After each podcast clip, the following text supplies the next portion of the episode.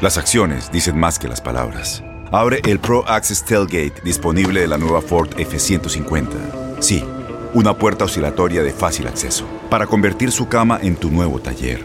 Conecta tus herramientas al Pro Power Onboard disponible.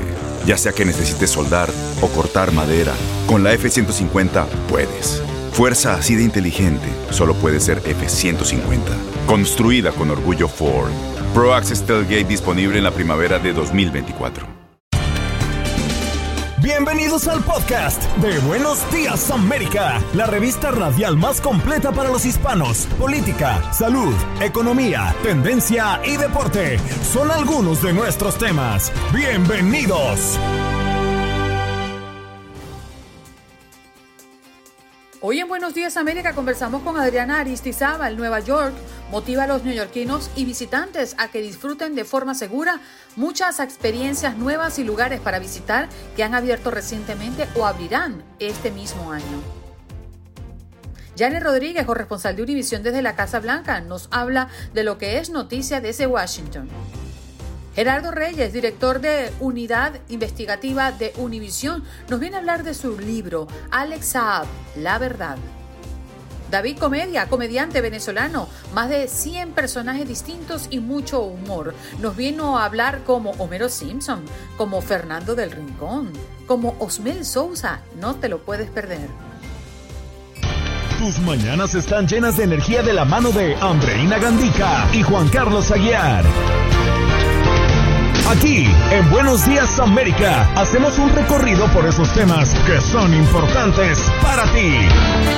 Noticias, inmigración, salud, el acontecer diario, las tendencias y por supuesto los deportes. Buenos Días América, este programa es tuyo.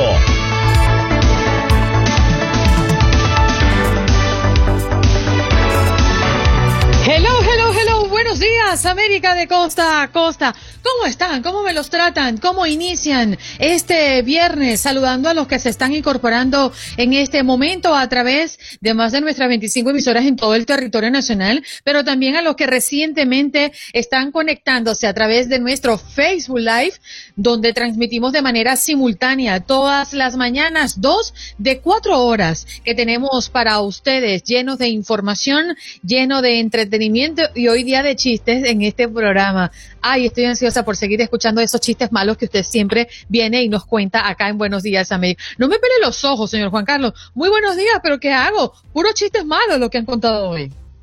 Mi querida Andreina Gandica, tenga usted muy buenos días, un placer saludarla. Hoy, un día histórico, 23 de abril del año 2021. Un año y casi tres meses después, por fin, se llegará al final de esta gran expectativa, se pagará una deuda de honor, una deuda sagrada por parte de Andreina Gandica a este, el servidor de todos ustedes, el sancocho más esperado de toda la historia en la radio hispana de los Estados Unidos, está llegando ya al momento culmen, al momento más álgido. Por fin lo tendré frente a mí, entonces estoy expectante. Yo, yo, yo, yo no recuerdo chistes hoy, yo solo pienso en sancocho. Bueno, no, yo, siempre piensa en comida, esto no es lo nuevo. Pero la cosa es que yo hice eh, una selección del día muy minuciosamente. Porque usted lo que no sabe es que hoy es el Día Mundial del Libro. Y como usted me debe un libro a mí, entonces hoy elegí el día para también conmemorarlo. No, pero es que el libro yo lo tengo en mi poder. Pero no me lo había entregado. Y se lo mostré hace más de seis meses que lo Yo tengo. también le puedo guardado. mostrar el sancocho. Ya, ya tengo la cuenta paga hasta en el, en el restaurante y todo. Voy a llamar a preguntar. Pero Enlazar con Adriana Aristizábal. Nueva York motiva a los neoyorquinos y también a los visitantes a que disfruten de forma segura una de las muchas experiencias nuevas y lugares que pues están comenzando a abrir para el público en general. Adriana, ¿de qué se trata? Muy buenos días. Hola Andreina, muy buenos días y bueno, la buena noticia que les compartimos hoy desde la ciudad de Nueva York es que esta semana el alcalde Bill de Blasio y el presidente y director ejecutivo de NYC Company, Fred Dixon, lanzaron eh, la mayor campaña que se ha hecho en la ciudad de Nueva York para retomar el turismo en la ciudad. Se, está- se ha anunciado una inyección de 30 millones de dólares eh, de presupuesto para el mercadeo, para una gran campaña que se lanzará en junio con el propósito de atraer el turismo nacional hacia la ciudad de Nueva York. Tú sabes, Andreina, que el sector del turismo genera más de 400 mil empleos y hasta el 2019 generó más de 70 mil millones de dólares para esta importante industria que obviamente es la espina dorsal de la capital del mundo. Así que estamos celebrando esta iniciativa. Es una, es una iniciativa esperanzadora, especialmente ahora que el clima está mejorando y se ven algunos signos de reactivación del turismo, pero ojo que todo esto siempre está, eh, digamos, ligado a esta gran campaña cívica que lanzamos desde el mes de abril, en el que se le solicita no solamente a los visitantes, sino también a los neoyorquinos, a la gente que vive en esta ciudad y que circula por las calles, a que utilicen permanentemente el tapabocas, a que respeten la distancia social y a que hagan uso permanente de, la, de la higiene de las manos. Adriana, si queremos tener más información, ¿dónde podemos conseguirla? Sí, el, de nuestra página web www.njcgo.com. Bien, allí lo tienen. Adriana, muchas gracias por siempre estar acá con la audiencia de Buenos Días América. A ti mil gracias, Andreina. Un feliz día. Feliz día. Ya escuchaba en Nueva York que está motivando a los neoyorquinos y también a los visitantes a que disfruten de forma segura muchas experiencias nuevas y lugares para visitar que han abierto recientemente o abrirán este año. De inmediato nos vamos con Janet Rodríguez, corresponsal de Univisión en la Casa Blanca. Janet, feliz viernes, ¿cómo te encuentras? Muy bien, pero ya me dieron hambre. ¿Dónde es la fiesta de Sancocho hoy? Cuéntenme. en el sur de la Florida, ¿tienes chance para agarrarte un avión y venirte? Ya, lo hago. Tan bella. Bueno, vamos a hablar de lo que ha sido una noticia contundente, ha causado mucho impacto las, el anuncio del presidente Biden que dice que va a recortar el 50% de emisiones de gases contaminantes en un plazo de 10 años, Janet. Sí, sobre todo por eso, porque es en un plazo de 10 años. Estamos hablando de un tiempo que lo podemos ver ya de aquí a mañana, porque ya sabemos que, a nuestro compañero se le va el año rapidísimo. Entonces la década me imagino que, que, se, le va, que se le irá mucho más rápido. Así que para el presidente eh, también, él dice que esto se tiene que resolver ya eh, que, es un problema que tenemos encima de nosotros, que hay que lidiar con esto inmediatamente. Es, una, eh, es un problema moral eh, resolver el cambio climático y lo que ya sabemos del cambio climático es que no hay marcha atrás. Ya eh, vamos en un, en un camino donde no podemos revertir lo que ha pasado, lo único que podemos hacer es empezar a ayudar a nuestro planeta para de alguna manera tener un mejor futuro para, nuestra, para las próximas generaciones. Así que el presidente empieza empieza con esto. Por supuesto, también hay mucha crítica, sobre todo de los republicanos que dicen que estos planes del presidente para lidiar con el cambio climático lo único que van a hacer es destruir la economía y los trabajos de millones de estadounidenses. La Casa Blanca dice que no, que esto es una creación de empleos, eh, de trabajos muy bien pagados, sobre todo en el sector energético. Así que ah, yo creo que la pregunta que salió y la cumbre, porque todo esto sale de una cumbre climática que hace la Casa Blanca, que fue ayer y hoy, es cómo vamos a lograr que de aquí a cuatro años, a ocho años, cuando a lo mejor ya no haya una administración de Joe Biden, se cumplan las promesas que se han hecho ayer y hoy en esta cumbre climática, y no solo por parte de Estados Unidos, pero también de todos los líderes mundiales que quieren poner de su parte. ¿Cómo vamos a hacer eh, que todos sean responsables por lo que han dicho en estos días? Janet, se podría decir que la Casa Blanca está realizando una fiesta simbólica, no ha completado los primeros 100 días de mandato Joe Biden y ya superó los 100 millones de dosis que había prometido serían aplicadas antes al, cuando se cumplieran estos 100 días. Ya van más de 200 millones de dosis y más de 80 millones de personas que han recibido las dos dosis eh, reglamentarias, que están completamente vacunadas. ¿Es positivo el ambiente en la Casa Blanca frente al coronavirus? Positivo, pero con mucha preocupación. Esta, esta semana tuvimos una llamada con funcionarios de gobierno que nos contaban muy abiertamente que la preocupación ahora es la gente que no se quiere vacunar. Mucha gente que no está haciendo la cita porque son empleados, vamos a decir, imagínate el empleado de limpieza o el empleado de, de, un restaurante que a lo mejor no tiene ese día libre y no quiere perderlo porque le significa mucho ese salario. Cómo se va a vacunar, cómo se va, cómo va a faltar al trabajo si tiene un día de enfermedad, que, o si, se siente enfermo por la vacuna. Entonces, hay mucha preocupación y, por supuesto, por la gente que no quiere hacerlo porque no cree en la vacuna. Y le están pidiendo a las, a las compañías, una de las cosas que se anunció esta mañana es que el Departamento del Tesoro le va a dar dinero a las compañías con, con menos de 500 empleados para que ellos a su vez le paguen a sus empleados para que se vayan a vacunar, por si se enferman se puedan tomar un día de pago. Así que hemos llegado a un punto donde si bien se han logrado y roto todas las metas que ha puesto este gobierno, vamos en caída. Y ya el número de personas que se está vacunando ha bajado en los últimos siete días consecutivos. Y hay mucha preocupación de que si no logramos esa inmunidad colectiva porque la gente no se vacuna, no vamos a vencer el coronavirus. Jan, en esta semana también desde la Casa Blanca conocíamos pasos importantes con relación a la legalización de varios grupos de indocumentados, eh, hablando de nuestros hispanos, ¿no? Porque también los líderes hispanos del Congreso eh, se reunieron con el presidente buscando vías para legalizar a millones de personas. Sí, estuvieron en la Casa Blanca el martes. Sabemos, para recordarle a nuestra audiencia, que hay dos proyectos de ley que legalizarían a los soñadores, a las personas beneficiarias de TPS, a los agricultores eh, de una, bueno, le daría legalización y estos proyectos de ley fueron aprobados por la Cámara y están básicamente estancados en el Senado. El senador Bob Menéndez y otros que estuvieron con el presidente salieron diciendo que ellos están resolutos en que si no se logran los 10 votos republicanos que se necesitan para aprobar estos proyectos de ley, hay que obligar, hay un proceso que se llama reconciliación, que básicamente eh, lo que hace es que a través del presupuesto que se tiene que aprobar a cada cierto tiempo en el Senado, pues ahí se, se, meta, por decirlo así, estos proyectos de ley y se apruebe sin una mayoría, eh, con una mayoría simple, solamente con 51 votos.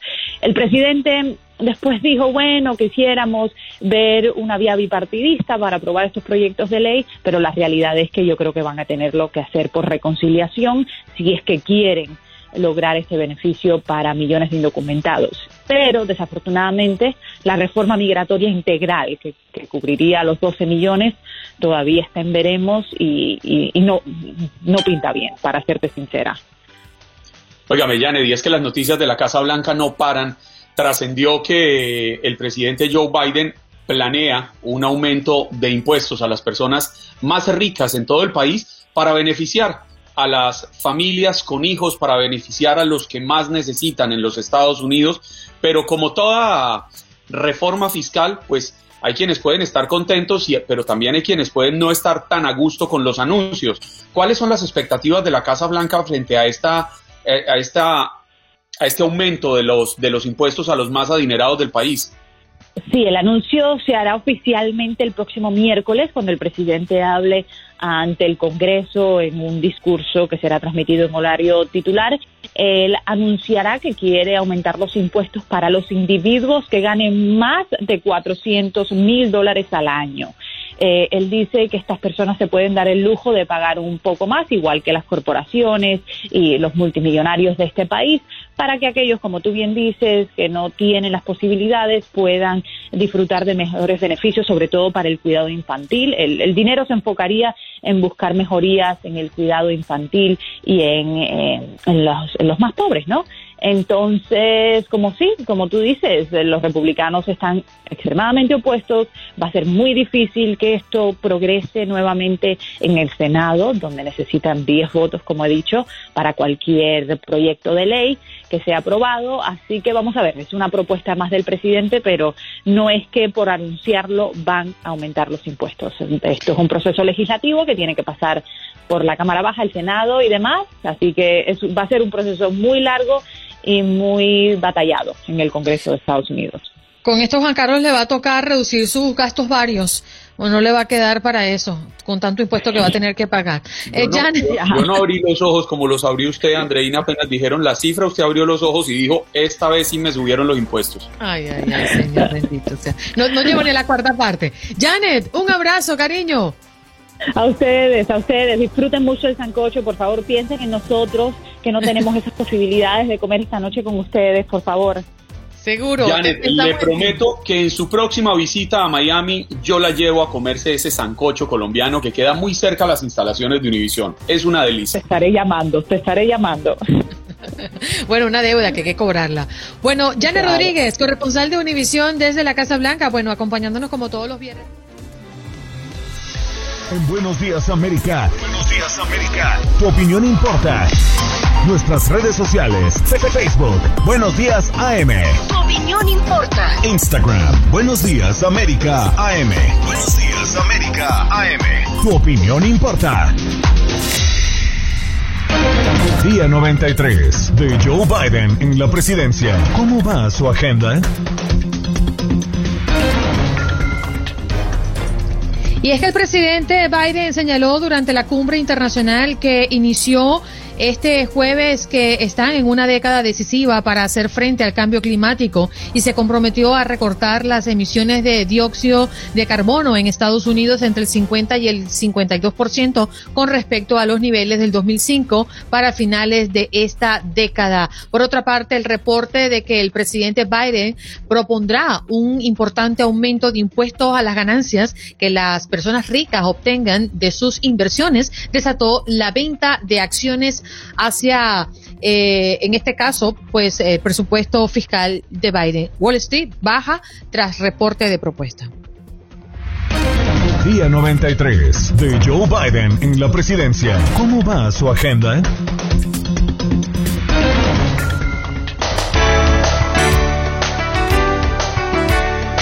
Esto es Buenos Días América de costa a costa. Es un viernes de chistes, sí. Es que ustedes han pedido que cuando íbamos a hacer otro viernes relajado, otro viernes de contar chistes, cuentos, preguntas, adivinanzas. Y bueno, hoy es el día, desde bien tempranito, se han levantado bien animados, Juan Carlos, llamando al 1833-867-2346. porque ustedes que están en el chat también no escriben allí su chiste del día. ¿Qué le parece esa idea? Y los leemos, me parece buenísimo sí, señor. O pueden llamar al 1833-867-2346. Esa es nuestra línea telefónica, nuestro punto de contacto para que se comunique con nosotros. Y si quiere traer a la mesa, pues otro tema, siéntase libre. Este programa, como siempre le decimos, es suyo. Llamando simplemente al 1833-867-2346. En Ford creemos que ya sea que estés bajo el foco de atención, o bajo tu propio techo, que tengas 90 minutos o 9 horas, que estés empezando cambios o un largo viaje. Fortaleza es hacer todo, como si el mundo entero te estuviera mirando. Presentamos la nueva Ford F150 2024. Fuerza así de inteligente solo puede ser F150. Construida con orgullo Ford. Fuerza Ford. Vámonos de inmediato a mm, conectar con nuestro compañero y amigo de la casa, Gerardo Reyes, director de la unidad Investiga de Univisión. Señor Gerardo, qué bueno verlo por aquí nuevamente, nos encanta. Buenos días y gracias por la invitación. No, y además gracias por este honor que nos hace de aparecer a través de nuestro Facebook Live para que todas las personas hoy puedan enterarse de primera mano pues de lo que ya está disponible. Y es que ha presentado su libro que muestra los secretos mejor guardados del el empresario colombiano Alex Saab, el relato que desenmascara pues a este hombre que ha sido tan sonado justamente en las últimas semanas y meses. ¿Puede hablarnos un poco de este libro? ¿Qué, qué privilegio? Bueno, es un libro que nace, eh, pues uno tiene que eh, agradecerle al, al, objetivo de la investigación, que es eh, Alex porque él involuntariamente terminó colaborando con este libro desde 2017, cuando él demandó, me demandó a mí y demandó a Univision por eh, calumnia. Él consideraba una difamación un perfil que publicamos en la sección digital de eh, Univision, en la que básicamente contábamos que tenía un pasado oscuro él y un socio llamado Álvaro Pulido. Desde entonces, entonces comencé a, a recaudar información eh, para prepararnos para un juicio. Ellos retiraron la demanda porque no tenía fundamento y yo comencé a, a esta información, como decía, y me di cuenta que este señor reúne todas las características para hacer un libro porque es el, digamos que es el operador a quien acudió el gobierno de Venezuela para tratar de salvarse del bloqueo comercial que le impuso Estados Unidos.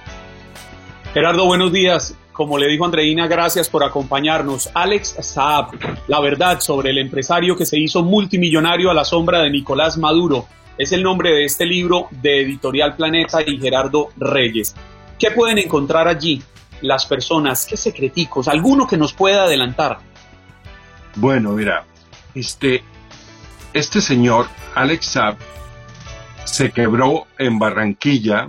Él tenía una fábrica eh, de camisetas estampadas, le estaba yendo muy bien, pero parece que eh, se dedicó a lo, la, demanda eh, fue muy abrumadora, no pudo responder y conoció a una persona que le dijo, mire, en Venezuela hay un gran negocio que es hacer exportaciones ficticias, mandar eh, containers que no tenían la, mercancía prometida y cobrar unos dólares eh, preferenciales que se podían cambiar en el mercado negro eh, por tres o cuatro veces su valor.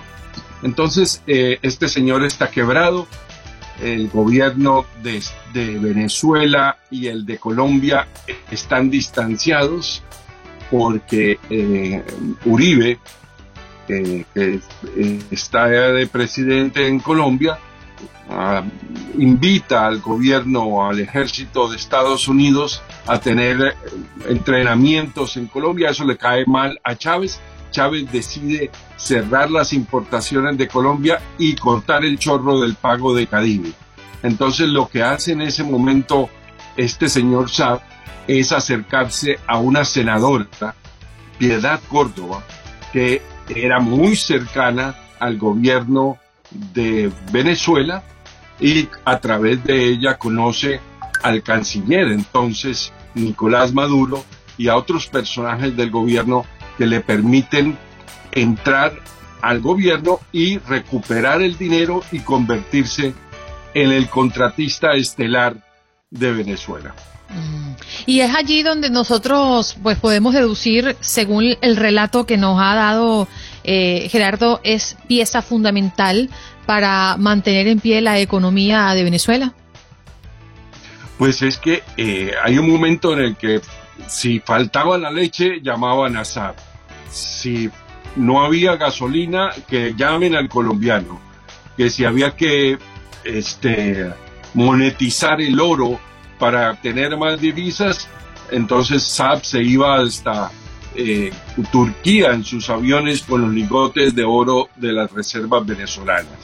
Él, después de ser un, un digámoslo, un, tipo quebrado, eh, que recupera 30 millones de dólares de Cadivi, alguien en el gobierno de Venezuela descubre que esto es un tipo audaz, está dispuesto a correr riesgos pero en esto es muy importante eh, tener en cuenta una, una intersección entre política y esoterismo. Resulta que eh, Chávez y Maduro querían que la senadora Piedad Córdoba fuera presidenta de Colombia. Pero para eso, para ellos era muy importante que Simón Bolívar, el libertador, diera la aprobación. Entonces lo que hacen es que mandan a esta señora, a, Piedad Córdoba, a donde una medium, la medium oficial de, de Simón Bolívar, una santera en Venezuela, para que ella consulte con el libertador si hay posibilidades de que ella sea presidenta. Y entonces lo, lo, lo logran. Ella está, eh, el testigo que tengo para ese capítulo explica cómo esta señora va a esta sesión y mm, dicen que baja Bolívar y da su autorización y dice que sí, que ella va a ser presidenta y entonces eh, ella se convierte en la consentida del régimen eh, y una de las cosas que ella siempre exige es que tengan en cuenta a su amigo Alexa. Gerardo, quienes lo conocemos a usted sabemos de la seriedad de su trabajo y esto lo respalda una larga estela de premios encabezados por un Pulitzer que obtuvo en 1999 y de ahí para acá todos los premios de periodismo que uno se quiere imaginar, usted los ha recibido. Se lo digo porque Piedad Córdoba muchas veces ha negado eh, haber tenido vínculos financieros, empresarios con Alex Saab. Dice que a duras penas lo conoció, pero en toda la investigación que usted ha adelantado, ¿qué tanto realmente conoció Piedad Córdoba, una polémica ex senadora colombiana, al empresario colombo-venezolano? Bueno, yo tuve la oportunidad de entrevistarla a ella.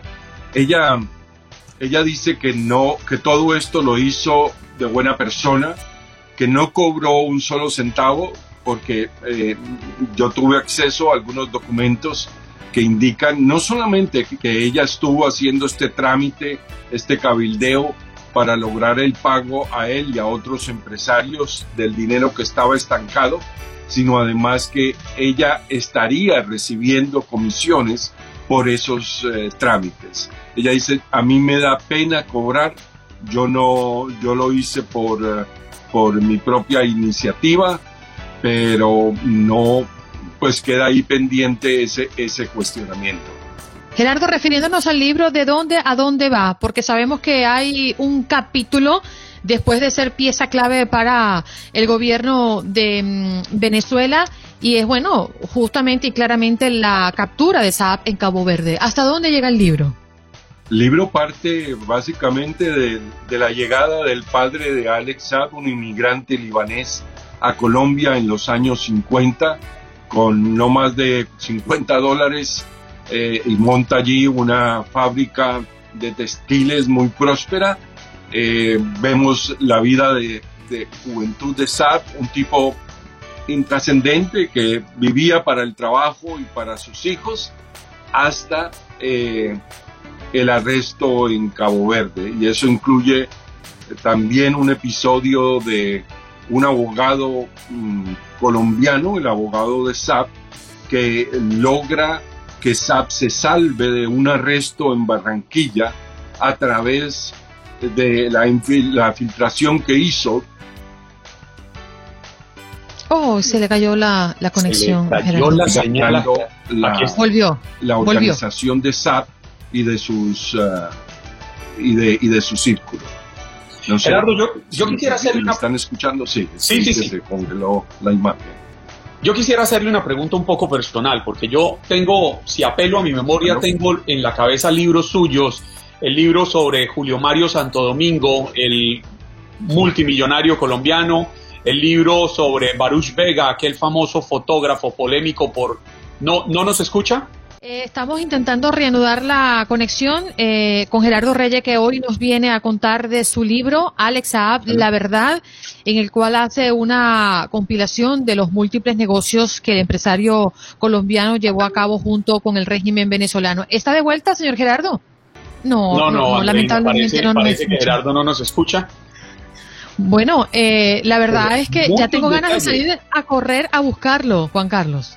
Muchos, muchos detalles los que Gerardo Reyes nos trae sobre esta polémica historia del empresario colombiano que terminó convirtiéndose en el hombre de confianza para manejar los recursos del régimen venezolano, del régimen, de este régimen nefasto dirigido por eh, Nicolás Maduro y previamente por Hugo Rafael Chávez Frías, y como un hombre que, como explicaba Gerardo, de estar quebrado económicamente, logró convertirse en un millonario con negocios que finalmente terminaron afectando al pueblo venezolano, porque terminaron afectando las arcas el erario venezolano y ayudaron a sumir en la pobreza a este país, Andreina, una realidad de la que tantas veces hemos hablado aquí en Buenos Días América.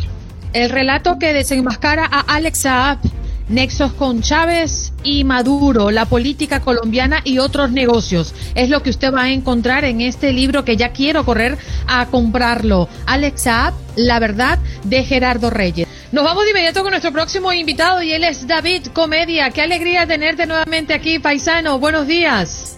¿Qué hubo, paisana? ¿Cómo estás? Bien, aquí escuchándolos de temprano. Y, oye, yo, yo quisiera aclarar algo, algo que estaban hablando hace rato, Juan Carlos, que estaba, Juan Carlos, yo quiero que entiendas, hermano, que la arepa es venezolana. Y yo quiero que entiendan que Nicolás Maduro es venezolano. No, no, no, no me tengo... No, mira, Nicolás Maduro, eh, eso es, como, eh, eh, mira, eso es una comparación como, como, como la que te voy a dar. Imagínate, nosotros tenemos nuestro, nuestro plato pabellón, ¿verdad, Andreina?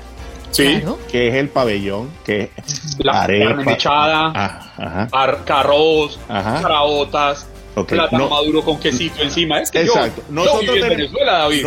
exactamente. Nosotros tenemos nuestra arepa de pabellón. ¿Ustedes han probado una arepa de bandeja paisa? No. Eso no existe. ¿Por qué? Porque nosotros somos pioneros en, el tema de las arepas. Tenemos la reina pepiada. Imagínate una arepa con una bandeja paisa. Ese, argumento está bueno. Es que, está bueno. ¿Sabe, sabe que Se quedó callado. ¿Sabe por qué le dije lo de Maduro, David? Es que hay un grupo de amigos venezolanos con los que tenemos una discusión en Clubhouse, la nueva aplicación. Y entonces ellos con esa friega de que la arepa es venezolana, la arepa es venezolana, y era una discusión entre colombianos y venezolanos, y un día les dije yo, miren, vamos a zanjar este asunto. Les reconozco públicamente que la arepa es venezolana. Y todos ellos, bravo, bravo, bien, así es que eso. Pero me dejan ese cuentico de andar diciendo que Nicolás Maduro es colombiano, porque ese señor también es venezolano. Y asunto arreglado. En ese momento todos empezaron a gritar, no, no, no, no, la arepa es ah. colombiana, la arepa es colombiana. Pero son mecanismos de defensa tuyos, Juan Carlos. O sea, no es un buen argumento. Mire, David, esa es una discusión que hemos dado por más de un año aquí con Andreina Gandica. David Comedia es comediante. Y siempre me he preguntado, oye, tu apellido es atípico. Yo no he conocido a otra persona que tenga un apellido de comedia. Sí, tenemos a, Bobby Comedia, que, ah, ¿verdad que sí? que está en México. Eh, tenemos el mismo apellido, eso como, como José Feliciano y Cheo Feliciano. Los dos eran cantantes. Pero es su apellido, ese es su apellido, no el nombre artístico. Eh, eh, no, ese es mi nombre artístico. Oh, ok. Ay, Juan Carlos, tú, eres, tú eres inocente. Yo tenía derecho a preguntar, uno tiene la... No, sí, claro, claro. entonces, porque ya sí, yo, creo, yo creo, sigue aplicando su mecanismo de defensa, tranquilo. Oye, David, eh, para los que no conocen a David, este hombre mm, pues tiene más de 100 personajes distintos eh, y también le, le imprime mucho humor y tiene la habilidad de en cuestión de un segundo cambiar de un Homero Simpson a un Fernando del Rincón o a un Osmel Sousa o un Florentino Primera, para los que somos venezolanos conocemos pues también eh, Franklin Birwes, por ejemplo. En este caso, Homero Simpson, uno de los que más satisfacción te ha dado porque la gente se identifica mucho. Sí, de hecho es un personaje ya universal. La gente conoce más a Homero. Tú le preguntas a un niño por la reina Isabel o le preguntas por Homero y sabes quién es Homero y es un personaje universal. Y estamos aquí, tiene este programa en la mañana, me encanta. Pero mejor hablemos de rosquillas. ¡Tú! Oye, si uno no te ve, es una cosa impresionante. Nos trasladamos, ¿no? A, la, a la serie, Juan Carlos. Totalmente. Es como escuchar a un gran periodista, presentador eh, de la televisión hispana en los Estados Unidos, Fernando del Rincón. Pues bien, estamos aquí transmitiendo directamente por Univisión. Mi nombre es Fernando Guerricón, arroba Fernando Guerricón, hashtag Fernando Guerricón, punto y coma Fernando Guerricón, mi clave de Instagram, Fernando Guerricón. Transmitiendo para español y para toda Latinoamérica, aunque solamente últimamente me escuchan solo los venezolanos. La voz más sexy de México después de Luis Miguel y Chabelo. Pero bueno, de repente nos vamos a un concurso de belleza y escuchamos al lapidario Osmel Sousa. Dios mío, niña, yo, yo, tú toda la vida has estado criticando a mí. Yo te voy a decir una cosa, Andreina. Tú tienes 90, 60, 90, pero será cuello, muñequito, billo, porque estás gordísima. ¿Sabes qué? No quedas. Ese es Osmel Sousa. Increíble. Juan Carlos. Eh, Florentino. Oh. Florentino, ¿por qué? Ayer te vi y sin pensarlo, estoy aquí transmitiendo desde mi cuarto, papá. Gracias por la oportunidad gracias por, por estar allí, siempre apoyando talento venezolano. A mí me gusta mucho la fan enamorada, ¿verdad, Andreina? Estás ahí en medio de la multitud, en medio de ese mal de cara que me enamoró. Estoy un poco afónico, pero eso es normal, yo canto así. Una fan Ah, enamorada. enamorada, esperando tu atención y tu mirada. Oye, ¿quién aquí vio la serie La Casa de Papel? Yo. esto sí que no te lo he escuchado. Yo Mm. también. A ver, levanten la manito en el chat a ver quién la ha visto por Netflix. Yo creo que es una de las series eh, con mayor récord de vistas en Netflix, si yo mal no recuerdo. Creo que escuché en una oportunidad eso. Sí, ha Sí. batido récords. Sí, Ujú. y es- Ahora, uno de los personajes más icónicos de esta serie es el profesor. Y estamos aquí transmitiendo en la mañana. Hoy aplicaremos el plan Risas con Juan Carlos y Andreina. Pero esto mejor se lo preguntamos a Tokio. Bueno, sí, profesor. No, mejor demos el pase a Denver. Estamos aquí transmitiendo directamente por ese streaming aquí, directamente para Facebook y para toda, toda Latinoamérica, Centroamérica y el mundo entero, porque son unos tíos bien favorables a que apoyan este proceso. Profesor, profesor, hay, hay un enamorado aquí en este programa que quiere robarle el corazón a Andreina Gandica. Profesor, usted que ha protagonizado un robo tan espectacular, ¿cómo robarle el corazón a Andreina Gandica? Eh, primero que nada tenemos que hablar con un doctor coronario y luego eh, aplicaremos el plan un muy muy cuidadosamente un plan quirúrgico A- abriremos allí a ver si hay algún espacio para este enamorado en este corazón tan precioso como es el de Andreina Vale. Y si descubre, y si descubre que Andreina no tiene corazón.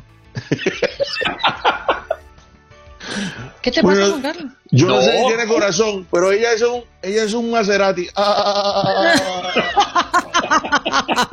Oye, David, eh, wow, más de 100 voces. ¿Cómo haces para preparar cada una de estas voces? ¿Te lleva mucho tiempo? Eh, ¿Cómo es ese, mm, ese estudio que tienes que hacerle a cada uno de ellos? Mira, eh, esto me tomó, yo, yo no sabía que hacía más de 100 voces. La gente me decía, mira, ¿cuántas voces imita? Yo creo que, no sé, 40. Pero hice la lista ese día, eran 126 voces, pero no quise incluir algunos personajes políticos que, que bueno, que sentía que le estaba haciendo una publicidad más bien. Y lo resté a 103 voces, que es el video que está ahorita, son 103 voces en 11 minutos. Eh, iba a hacer un video de 100 voces en 10 minutos, pero o sea, me engolosiné ahí con tres voces que me gustaron y, la- y la- y las hice, pero esto es un proceso de práctica, de estudio, de tener mucho oído, de escucharme, grabar y escucharme y, y gesticular mucho con el personaje, mm, o sea, aprender mucho de este personaje porque no es solamente hacer la voz, sino agregarle un chiste, ¿sabes? Para que la gente diga, además de sorprenderse, se rían un poco. Es- Esa es la, lo que yo aplico siempre, incluso hasta en mis shows. En un, en un, en un show que es más internacional que, que venezolano, la voz que más trabajo le ha costado imitar. Mira, una de las voces que más me ha costado imitar, eh, que, que siempre para mí es como un reto cuando sale el momento, en, en un momento fue la voz de, de Juan Guaidó. Yo en ese momento estuve practicando la voz, estuve haciéndolo. Y vamos bien, vamos muy bien. No sé para dónde vamos, pero vamos muy bien. Televisión, orientación, acciones libre. Una voz que, que Andreina conoce es un, es un personaje venezolano que se llama Porfirio Torres, que era un programa llamado Nuestro Insólito Universo.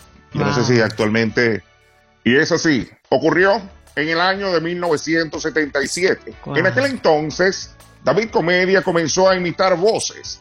Y una de las voces que a mí mucho, mucho me costó eh, perfeccionar fue la de, la de Homero. La de Homero porque yo he escuchado mucho a Humberto Vélez, mi respeto porque creo que fue el creador de esta voz de Homero latina.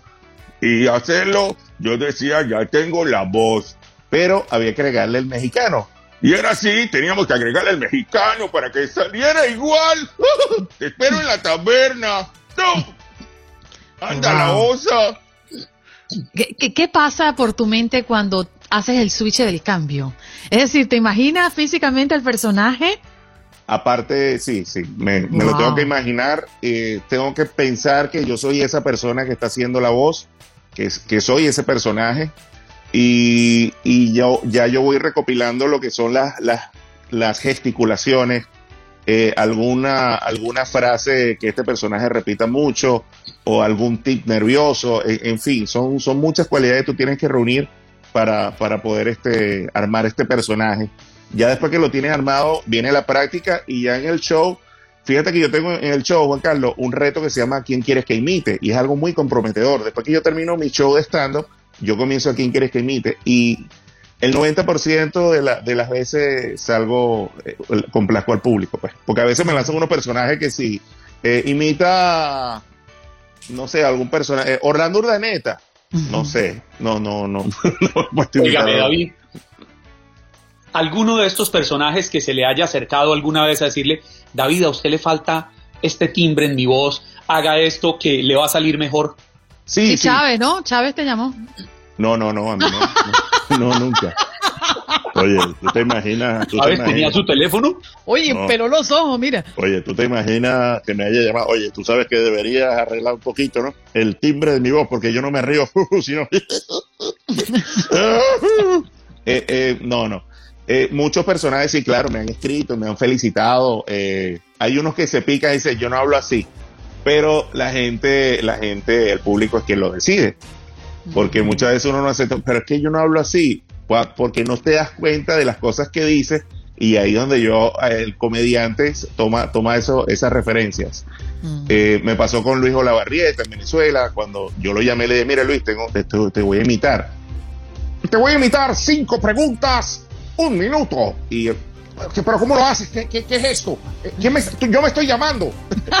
Entonces, Oye, Luisito, saludos a Sí, Luisito. sí. Oye, nos vamos a una pausa. Eh, ¿Puedes quedarte unos minutitos más para nuestro Facebook Live, David? por supuesto, por supuesto. ¿Tienes show pendiente en puerta?